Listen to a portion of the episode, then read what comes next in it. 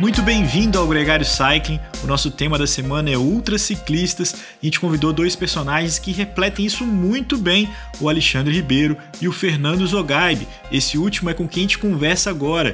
Eu, Leandro Bitar, o Álvaro Pacheco e o convidado especial, Vinícius Martins, trocamos uma ideia com o Zogaib sobre como ele se prepara, sobre como ele compete, sobre como ele se recupera, os detalhes dos grandes eventos que ele participa, como a vitória dele no Bike Man, a travessia norte a sul, que rendeu um livro e muito mais.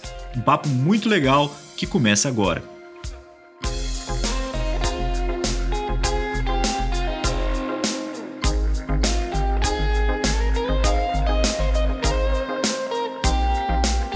Gregário Cycling Podcast é apresentado por Ciclorotas SP CCR, um projeto feito por ciclistas para ciclistas. Jungle e Ultracoff, a combinação que eleva sua performance. Plant Power, perform your best. Ciclovia do Rio Pinheiros, a ciclovia que revoluciona o jeito de pedalar em São Paulo. Saiba mais sobre nossos parceiros na descrição deste podcast.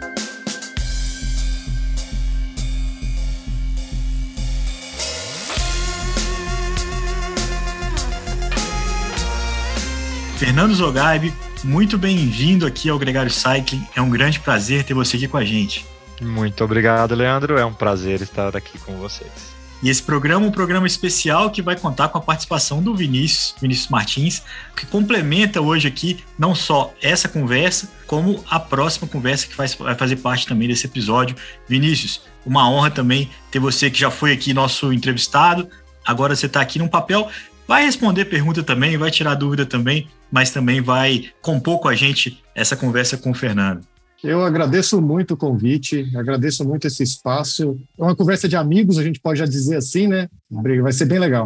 Primeiro, acho que chamar a atenção de que Bikeman acontece agora em setembro. É, se puder compartilhar o detalhe, para quem não sabe o detalhe, Vinícius. Bikeman 2022, né, a segunda edição brasileira, tem largado agora dia 26 de setembro. Para quem estiver fazendo o Letap, é só aguardar mais um dia, corre no domingo, no outro dia, 5 horas da manhã, larga de novo. Vai largar de Santo Antônio do Pinhal e mil quilômetros com 19 mil de subida. Opa, simbora. Leandro, você que vai fazer o Letap, podemos ir junto, ó, já dá uma emendada. Você vai estar com assistida, já, já facilita. Não sei se a bateria dura os mil quilômetros. Arruma só, troca o pneu, põe um pneuzinho mais grosso lá, porque hoje em dia as Speed cabe pneu até quase 40, então pega lá e vai. O, o problema é que não é todo trecho asfaltado e talvez meu carro não consiga acompanhar o pelotão, né, a galera nesse trajeto inteiro. Senão eu iria com o maior prazer, seria Rapaz, um prazer. Talvez uma moto seja mais apropriada. Né? O ano passado teve carro que não passou no trecho. A localiza não gostou, mas foi legal. Agora, Fernando, é, já te contextualizando e te apresentando um pouco mais, eu tenho certeza que boa parte da galera que está ouvindo a gente já te conhece, mas só para entender um pouco da brincadeira que o Álvaro fez para o Vinícius. Você foi o primeiro colocado na primeira edição do Bike Man. Eu queria que você se apresentasse, apesar de que eu acho que quando você se apresenta para quem não é ciclista, é, em geral você escuta uma coisa assim, tipo, que cara maluco, que cara doido, que, como, é, como é que você faz uma coisa dessa? Porque são grandes eventos, grandes desafios que você já é, complementou na bicicleta, né? É, meu nome é Fernando Zogaib, eu hoje sou atleta de ultradistância pela Scott, e, mas eu sou arquiteto de formação e atuo na área. Né? O ciclismo é um hobby levado bastante a sério, é uma paixão. E como toda paixão, né, eu me dediquei muito ao ciclismo e consegui, ao longo aí de uma jornada de 35 anos sobre o Cilim, algumas grandes conquistas. E eu posso afirmar que, dentre elas, é, a que eu mais me orgulho, sim, é ter sido o primeiro brasileiro na história a ganhar uma etapa do Biking Man, que é hoje uma das maiores provas de ultradistância do mundo. Zugaib, como é que você encaixa a sua rotina? Porque para treinar para uma prova dessa, você precisa de tempo, você precisa de hora de selim antes da prova, não é só o durante. Como é que você negocia a sua rotina profissional, familiar e pessoal para ter o volume que você precisa e ser, é, fazer parte da elite e vencer é, a prova como você venceu? Olha, sinceramente, esse é o maior desafio que eu enfrento cotidianamente. É algo bastante exaustivo e que exige um certo planejamento. É, eu posso afirmar que a grande vantagem que eu que eu tive para conseguir essa jornada foi há cinco anos atrás comprar um edifício onde eu eu dividi ele em, em a minha residência e o meu escritório. Então é um prédio comercial, eu loco salas também aqui para outras empresas, mas eu hoje moro praticamente no trabalho. Né? Então, em, em 30 segundos eu consigo sair do meu escritório e ir para minha casa. Eu otimizei bastante o meu tempo, né? E eu otimizo ele o dia todo, né? É, isso é uma, uma questão bem pertinente aos ciclistas de ultradistância, essa questão da eficiência, né? Da otimização de tempo. Né? A gente performa isso durante a prova e eu performo isso durante a minha vida, durante o dia todo. Então, eu tenho uma lista de tarefas que eu costumo fazer no dia anterior do que eu vou fazer no dia seguinte. E eu brinco que eu faço circuitos, né? Então, eu faço um planejamento das minhas tarefas no dia seguinte, já otimizando a ordem para que eu consiga executar o maior número de tarefas possíveis no menor tempo possível. É um treino já para o Biking Man. Acho que uma, uma pergunta, e também eu posso até afirmar de como eu sigo também nessa vida de ultradistância, existe, existe a, a ideia de que para você fazer prova de mil quilômetros, praticamente você tem que treinar mil quilômetros por semana, né? Ou, ou grandes quilometragens o tempo todo. Isso não é uma verdade, né? Não precisa necessariamente fazer muitas horas ou muitos quilômetros para conseguir grandes distâncias. Onde que está a chave, então, Zogaib? Onde é que está um encaixe que transforma é, um ciclista apaixonado, um ciclista que tem, já tenha né, uma, já tem uma casca, né, já tem uma experiência num ciclista de ultradistância? Bom, é, primeira parte da pergunta né, que o Vini levantou, realmente não é preciso né, se performar longas distâncias cotidianamente para você ser um ciclista de ultradistância. Eu imagino que, que dificilmente o corpo vai aguentar uma carga né, tão violenta durante um longo período de dias, né, para você chegar bem numa prova. Provavelmente você vai chegar lá estafado. Então essa é a primeira questão.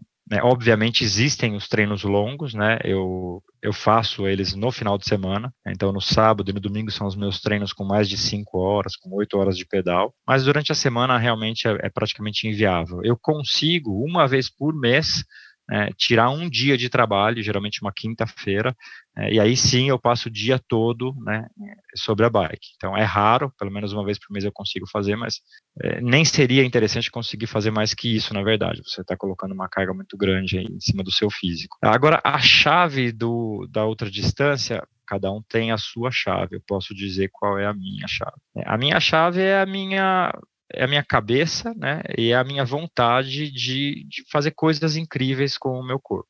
Né. Eu sinto um prazer bastante intenso em, em descobrir que, que o meu limite ele vai além até de onde eu, eu projeto ele. Eu sempre jogo ele bastante à frente, mas quando a gente está ali, a gente realmente consegue é, é, espremer um pouco mais do corpo. Isso para mim é uma coisa mágica, é um dos prazeres de, de se estar vivo né, a ultradistância, ultraciclismo, é, ele entrega isso para a gente. Zugabi, na última edição que você venceu, quantas horas brutas e líquidas de prova foram? Foram 66 horas e 2 minutos de prova, dentre as quais, é, efetivamente dormindo, eu despendi uma hora ininterrupta, com 24 horas de prova, às 5 horas da manhã, né, é, do segundo dia, da terça-feira foi o período que eu, que eu parei e dormi durante uma hora direto, e depois com coisa de 50 horas de prova, eu dormi mais 20 minutos quando eu estava em Cunha, então, das 66 horas, eu dormi mesmo uma hora e 20 minutos. Houve né, algumas tantas paradas para alimentação. Né? Uma delas até foi bastante generosa, que eu estava com o pessoal da, da direção de prova, entre elas o Vini, a gente estava no Parque Nacional do Itatiaia, ali eu consegui comer uma pamonha e conversar um pouco com eles. Né? Mas de resto, todas as paradas foram bastante eficientes. Então, foi essa foi a prova, 66 horas e 2 minutos.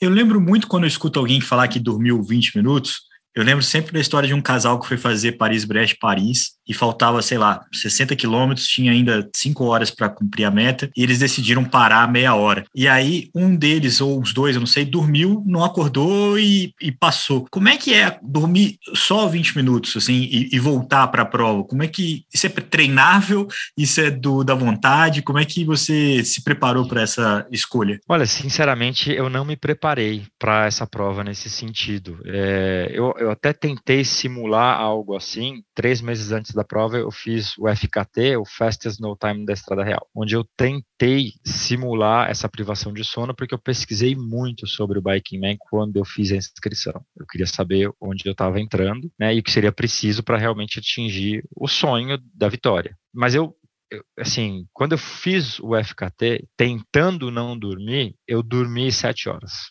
Eu dormi três horas e meia no primeiro dia, eu dormi três horas e meia no segundo dia, porque eu fiz em 52 horas, né, o desafio, e eu fiz mais duas pequenas dormidas, dois pequenos cochilos de 15 minutos durante o período diurno. Essas dormidas de três horas e meia foram, foram na madrugada. É, mas eu não posso falar que eu treinei, porque é, é muito difícil você você fazer algo assim, né? O corpo realmente ele, ele sente um, um baque muito forte.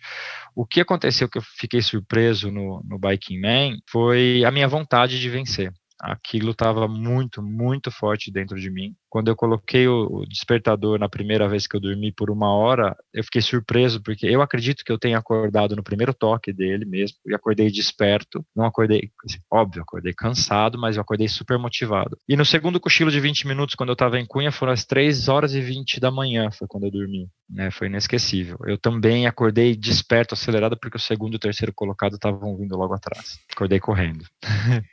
Vini, e para quem quiser conhecer mais é, de você, eu recomendo ouvir o programa Garra, é, que você acha no nosso site, é o programa 37. Mas você não só é organizador, como você é um atleta de elite é, de ultradistância. E pegando a carona no que o Zogaib falou, é, eu imagino que você, como organizador, algumas pessoas devem virar zumbi durante a prova. E você deve falar com as pessoas e elas não respondem, porque elas estão num outro estado. Como é que é isso? Olha, eu já estou nesse mundo de organizar provas de longa e outra distância há tem um tempo por causa do lado não competitivo, que é o brevet, o DAX, o Randonino. Tanto no Bikeman quanto nesse, nesse lado mais dos brevets, cara, eu encontro cada ser que não tem consciência. O corpo, a alma foi embora para algum lugar, tem um corpo ali. Eu já tive que recolher pessoas que estavam indo para um caminho oposto, eu parei, ele não entendeu nada, coloquei dentro do carro, deixei dormindo três horas, e depois voltou a ter uma consciência. No Bike Man, eu notei algumas coisas é, que você começa a olhar o comportamento pelos pontos, porque todo mundo é monitorado por um GPS. Então você olha uma dinâmica de movimentação, eventualmente para para se abastecer ou para poder resolver alguma coisa, e de repente fica meio errática essa movimentação. Ela começa a ser rápida, para, começa a ficar bem devagar, que não é uma subida. Então você começa a notar que essa pessoa está meio que procurando um lugar para descansar ou está meio perdida. E quando eu encontrava, eu olhava mesmo e via aquele olho, sabe um olhar sem foco? Tá meio olhando assim, perdido no tempo. Cara, isso eu vi várias vezes. Então, eu, como organizador, eu tento dar uma acordada e, principalmente, aí entra o outro lado de segurança, é notar o quão disperso está. Porque eu não tenho esse dom. Eu digo muito que para quem ganha e quem é competitivo em ultradistância, ele não é rápido, ele não dorme, ele é eficiente. Não é a velocidade em movimento, é a velocidade total, é o tempo em movimento. Que isso que o, que o Zogaib colocou e fez muito bem. Ele se manteve em movimento, mesmo devagar, mas estava em movimento. Eu não consigo. Eu consigo andar rápido, mas eu preciso dormir. Então eu tenho minha chavinha, 22 horas, ela cai. Eu preciso dormir 3, 4 horas e continuar. Aí eu consigo ter um pouco de velocidade. Isso sou eu. Mas com esse pensamento onde existem pessoas que têm uma fisiologia de pouco sono, e as, muito comecei a observar isso e ter cuidado, porque a privação de sono é o maior índice de acidente, infelizmente, de fatalidade nesse tipo de esporte. As fatalidades por queda são mínimas. As fatalidades por privação de sono têm sido significativas quando a gente considera o horizonte. Estou falando assim, sei lá, cada 10 mil que fazem é um ou dois, mas existe.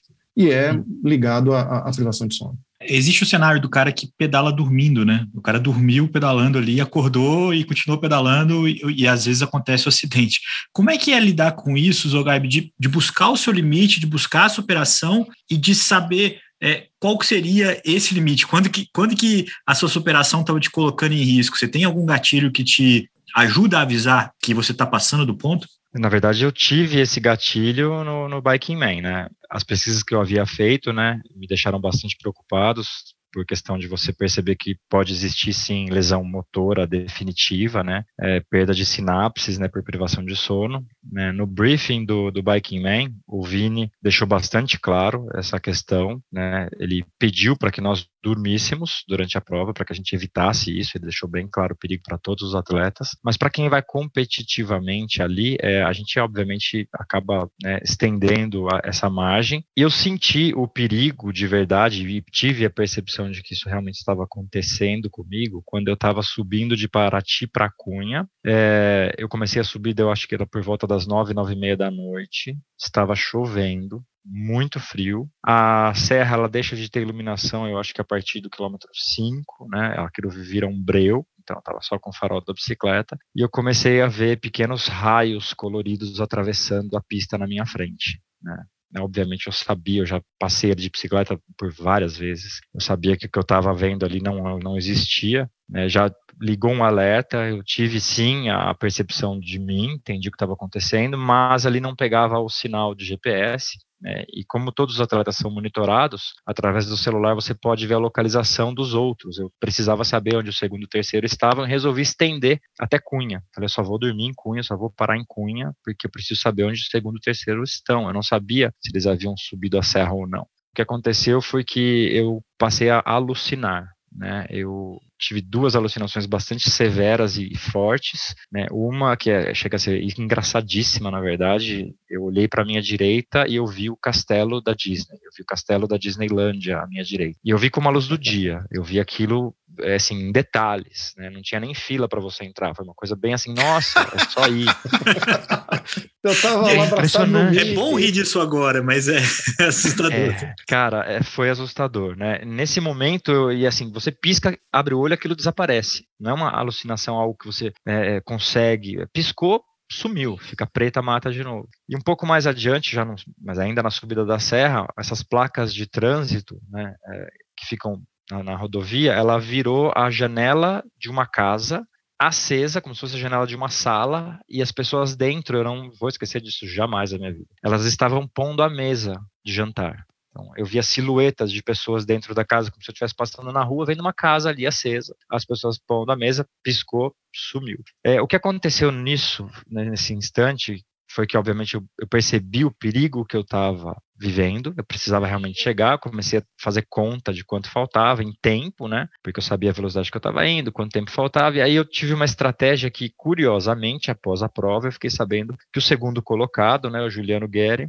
ele fez a mesma coisa que eu. E eu fiz isso intuitivamente, eu não queria parar. Então, eu desloquei a bicicleta ao centro da rodovia, olhei adiante, vi a próxima subida, imaginei que eu só chegaria ali daqui uns 20 segundos. Eu fechei o meu olho e pedalei dormindo, contando até 15. No quilômetro, né, 15 segundos, abri o olho, opa, falta um pouco, fiz a curva, olhei de novo, fecho o olho e segui fazendo isso por algumas vezes. Né? Então eu subi uma boa parte daquela serra dormindo. E quando eu empurrava, eu também empurrava de olho fechado. Então você só mantinha ali a estabilidade, né, para não entrar no mato, não sair da pista, né? E foi curioso porque o Juliano fez a mesma coisa que eu. É, foi extremamente perigoso. Né? Eu conhecia o circuito por ter passado ali algumas vezes, numa delas até competindo o Letap, né? E eu lembro que quando faltavam 3 quilômetros para Cunha, eu estava desmanchando. Né? Meu corpo estava desmanchando. Né? Tem um comércio de alguma coisa ao lado esquerdo, antes de um lugar ali que tem um campo de lavanda, com uma luz acesa, que eu fiz acho que a maior força da minha vida para não entrar ali e dormir. Né, porque estava muito convidativo, tinha uma luzinha numa varanda e uma banqueta, assim, era, uma, era um hotel aquilo para mim. É, eu acho só duas referências. Primeiro, a subida para Ticunha é uma Orconcourt brasileira, tem gente que compara com os Mortirolo da vida, é mesmo em condições dia sem chuva. E o Bikeman é uma prova é, de self-supported, então não tem toda uma estrutura de PCs, não é um circuito fechado como acontece em competições de, de é, ou coisas desse tipo. Então isso aumenta a dimensão de responsabilidade de cada atleta e da prova como um todo. Né? E, portanto, o teu desafio como atleta de, de se achar ali ou não se perder naquela circunstância e não se machucar.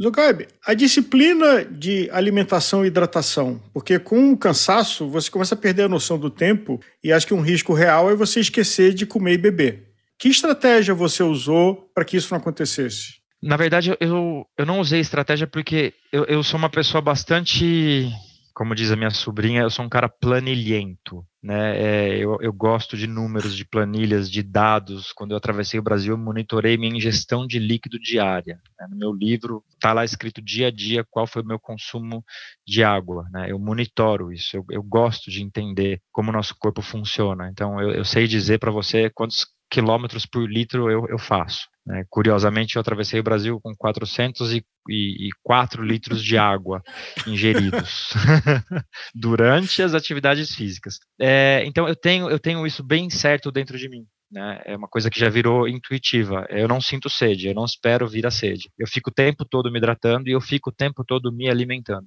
A dificuldade da prova é que você não tem acesso ao alimento. Né? Você, quando eu falo que você não tem acesso ao alimento, peraí, vamos deixar eu me corrigir aqui. Né? Existem sim, você vai passar por diversas cidades, você vai passar por mercados, por restaurantes, por padarias, por hortifrutis. Só que se você está indo lá competitivamente, você não vai sentar num restaurante à la carte e esperar 40 minutos o seu prato. Então você é obrigado a se alimentar do que tem. Né? Um exemplo foi quando eu saí do Parque Nacional do Itatiaia após até sentar ali para bater um papo com a organização, eu saí com uma pamonha né, no bolso do Bretelli. Então, assim, eu levo, já levo a nutrição, né, suficiente para um período X de prova, né, e vou me programando conforme eu vou passando em alguns lugares convenientes, eu vou adquirindo né, o que tem ali disponível para poder seguir adiante. E, Uma curiosidade. Eu acho que bem... esse é um desafio, porque como você não consegue levar todo o seu alimento e você fica à mercê do que está disponível na rota, de consumir coisas que não te dêem um desconforto gástrico, porque ao mesmo tempo que você está pedalando, você não está dando uma dormida para digerir, você não está dando uma caminhada para ajudar e tomando um café. Ó, Álvaro, esse é um excelente ponto, é assim, o Zogaib é brasileiro, estava aqui no Brasil, então não tinha, digamos assim, a, a, a, tem a possibilidade de ter intoxicação, mas a adaptação alimentar já aconteceu. Mas quando você vai para outros países, cara, os gringos que vieram para cá, é a mesma coisa é, é onde que tem essa. O grau de dificuldade aumenta muito. Isso é um, isso, né, né Zogab, isso é um desafio mesmo, né? Não, isso é, talvez seja o maior dos desafios, né? Eu, infelizmente, mesmo sendo brasileiro, eu passei por uma intoxicação alimentar agora, dois meses atrás, tentando fazer novamente o FKT do, da Estrada Real. Né? Eu fui parado no quilômetro 400, porque no quilômetro 100 eu ingeri né, é, um salgado assado numa padaria e já saí de lá passando muito mal e tive dificuldade de ingerir qualquer coisa após, é, após aquele alimento contaminado. No quilômetro 400 eu fui obrigado a interromper. Então a intoxicação alimentar existe, né? Eu arrisquei, dei sorte, confesso, no Biking Man. Para um exemplo dessa sorte foi que no, antes do PC1 em Mogi eu comprei um X-Tudo, né, é, coloquei ele na mochila e eu fui comer metade dele, acho que às três da manhã, e a outra metade foi meu café da manhã às seis da manhã. X-tudo gelado, gorduroso, assim. Era aqueles podrão mesmo de esquina, porque era o que tinha, né? Era o que tinha. Então, né, ele sobrou uma pontinha ali que eu dei para um cachorro e ele não quis. Juro por Deus. Aliás, fazendo um hiperlink, você já falou da sua travessia do Brasil. É, se você puder resumir essa tua aventura para quem não, não conhece. Eu resumo, a travessia do Brasil, eu vou resumir como um sonho de uma criança passou a vida querendo fazer e aos 42 anos resolveu fechar o escritório de arquitetura, agradecer aos clientes, pedir compreensão e, e realizar esse sonho, porque eu estava esperando o momento ideal chegar, né, para poder fazer isso. Percebi que o momento ideal jamais chegaria e que era preciso fazer com que aquilo acontecesse. Era algo que estava dentro de mim e assim era uma vontade muito, muito forte de realização. Né? Então, é, executei os 10 mil quilômetros da travessia do Brasil em 50 dias praticamente ininterruptos. Eu fui obrigado a parar por dois dias, porque quando eu cheguei no dia 31 em Itacoatiara, na beira do Rio Amazonas, não havia é, barco para fazer o translado para Santarém, por ser o último dia do ano. E foi o único dia que eu fiquei parado, efetivamente, em repouso, após uma semana de pedal. Depois foram diretos, mas foram 50 dias incríveis, maravilhosos, bem vividos, sofridos. Solo. Solo, solo solo, autossuficiente, sem Instagram, sem rede social, celular em modo avião, vendo o Brasil, chorando de emoção, me sensibilizando com a carência das pessoas, trocando abraços com desconhecidos, sendo acolhido por pessoas que assim não tem um mínimo que a gente considera, sabe, para se ter um padrão de vida de qualidade, essas pessoas faziam questão de me pagar almoço, eu, eu implorava para que não fizesse. Olha, me dá um abraço, eu prefiro, mas eles insistiam porque eles queriam ajudar, queriam fazer parte daquilo. É, eu, eu, fui, eu fui um ser humano né, quando eu fui iniciar a viagem, e eu terminei assim uma pessoa completamente diferente, muito mais emotiva, muito mais sensibilizada com o próximo, entendendo realmente que, que as pessoas têm, têm os seus momentos, as suas carências, as suas necessidades, as suas dificuldades. A vida, a vida de ninguém, eu posso dizer, é fácil, mas a vida de muitos, ela é muito, muito, muito mais difícil. E a gente precisa realmente tentar ajudar da maneira que puder, seja transmitindo conhecimento, seja respeitando né, é, o espaço do outro, é, pavimentando o caminho deles para que possa ser menos difícil, doando um pouco do que a gente gera. Olha, esse Brasil é uma coisa é uma coisa única, sabe, continentalmente desigual e belo. Zogab, essa sua experiência rendeu um livro, né, que é os 50 Sábados, é, que é legal recomendar aqui para quem tiver curioso de saber como é que é essa história. E a minha pergunta é relacionada a isso, porque você, nesse evento, os dois eventos, né, comparando o Biking Man com os 50 Sábados Norte-Sul, você fez é, desafios hercúleos com a bicicleta, você percorreu longas distâncias, você ficou é, limitado em vários sentidos. Mas um, você estava olhando ao seu redor, um, você tinha um contato com o lugar onde você estava é, percorrendo, com as pessoas e tal, e no outro você tinha um objetivo. É, você qualificaria os dois feitos como uma ultra pedalada? Você se sente um ciclista de ultra distância nos dois eventos? Sem dúvida nenhuma, eu me sinto um ciclista de ultra distância nos dois eventos. Né? Os dois eventos eles são, são grandes feitos, não por eu tê-los feito, mas porque eu tenho capacidade né, de, de interpretação. E, e, eu posso afirmar que desses dois grandes feitos, o, o Biking Man foi sem dúvida muito mais difícil. Ele foi muito mais intenso. Foi assim. A, a travessia do Brasil eu me emociono até hoje em falar dela pela, pelas experiências que eu tive, pela, né, por esse contato humano que eu tive com, com os nossos colegas de, de território, né, mas a intensidade do Biking Man, fisicamente falando, mentalmente falando, a exigência que eu, eu, Fernando Zogaib, né, performei ali e, e, e, fui obrigado, fui obrigado, eu falo, porque tinha o Juliano em segundo lugar, né, é, puxando o meu limite para frente. Né, porque eu, eu já falei isso em outras ocasiões, eu vou repetir. Né, eu só fui o ser humano que eu fui no Biking Man porque havia um segundo colocado atrás de mim exigindo que eu seguisse adiante. Porque eu, eu não teria dormido 20 minutos, eu teria dormido 4 horas. Né? Se o segundo colocado estivesse a 90 quilômetros atrás de mim, uhum. você pode apostar que eu teria dormido de verdade. Né? Então, o, o Biking Man, da maneira que ele aconteceu comigo, eu não sei como que ele vai acontecer esse ano para os atletas que lá estiverem, mas ele foi muito duro, ele foi impiedoso. Isso é um negócio que, que o Zogato falou que eu digo para todo mundo, né? Eu acho que a, a, participar de algo assim é um processo, né? Acho que a partir do momento que você se permite pensar e fazer a inscrição, a sua prova já começa ali, né? O desafio, porque a negação de muitos, é doido, tá besta, aquilo é muito difícil, você não vai conseguir, sabe? Ou mesmo, não, vai lá, mas nossa, vai sofrer, hein? Sabe? Esse tipo de fala, eu acho que o primeiro passo é esse, né? E o processo, eu conheço vários que não terminaram a primeira edição por, por essas variáveis, a variável chuva foi muito dura nos dois primeiros dias, mas foi assim, castigou todo mundo, castigou castigou as pessoas e castigou as bicicletas. Então, óbvio, para chegar no final você tem que chegar a dupla, né? Bicicleta e ciclista. E, e, e mas foi tão transformador, mesmo para aqueles que não terminaram, para alguns até que viveram um dia e meio. Até hoje tem conversa assim sobre como aquilo foi transformador para ele, na, como ele se conhece e como ele entende a sua, a sua, o seu ciclismo pessoal. Né?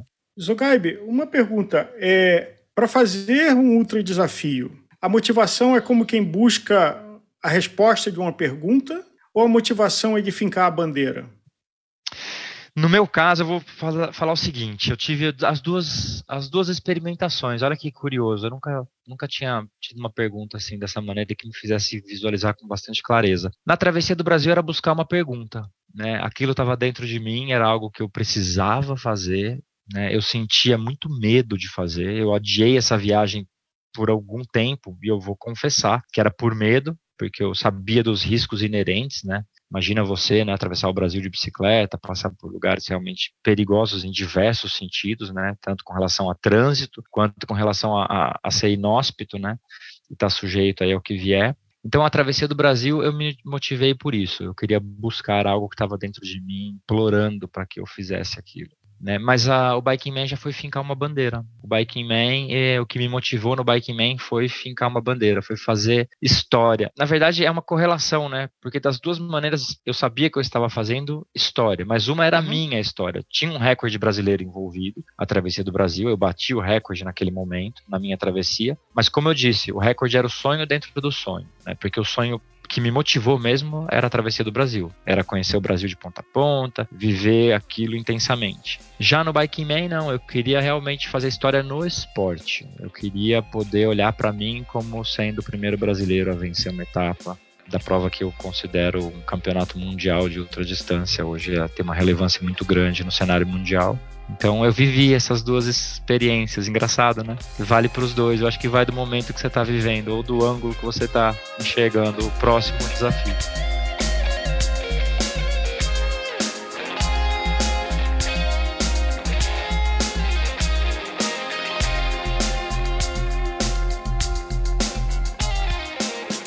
Atenção! A Trek Bicycle anuncia um recall de segurança para todas as Speed Concept SLR ano modelo 2022 e todas as Emonda SLR ano modelo 2021-2022, sejam elas Project One ou não.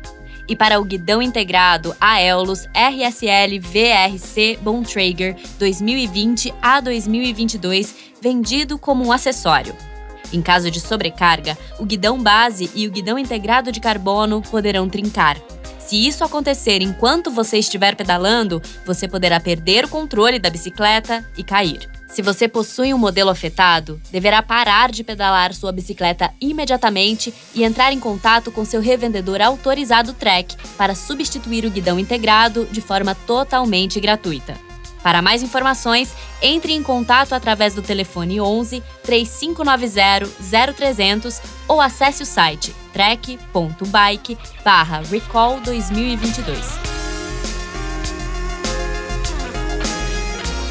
Esse foi o papo com o Fernando Zogaib, que a gente tem uma grande satisfação de ver aqui no nosso podcast, aqui na Gregário Cycling. Agradecer mais uma vez a presença do Vinícius Martins conosco e lembrar você que o outro convidado desse episódio também é uma figura muito importante do ciclismo brasileiro, do triatlon brasileiro, o Alexandre Ribeiro, uma figuraça e que nos surpreendeu que foi uma história ainda mais legal do que a gente imaginava. Eu recomendo que você escute, já está disponível no seu player de podcast favorito. Um grande abraço para você e até a próxima.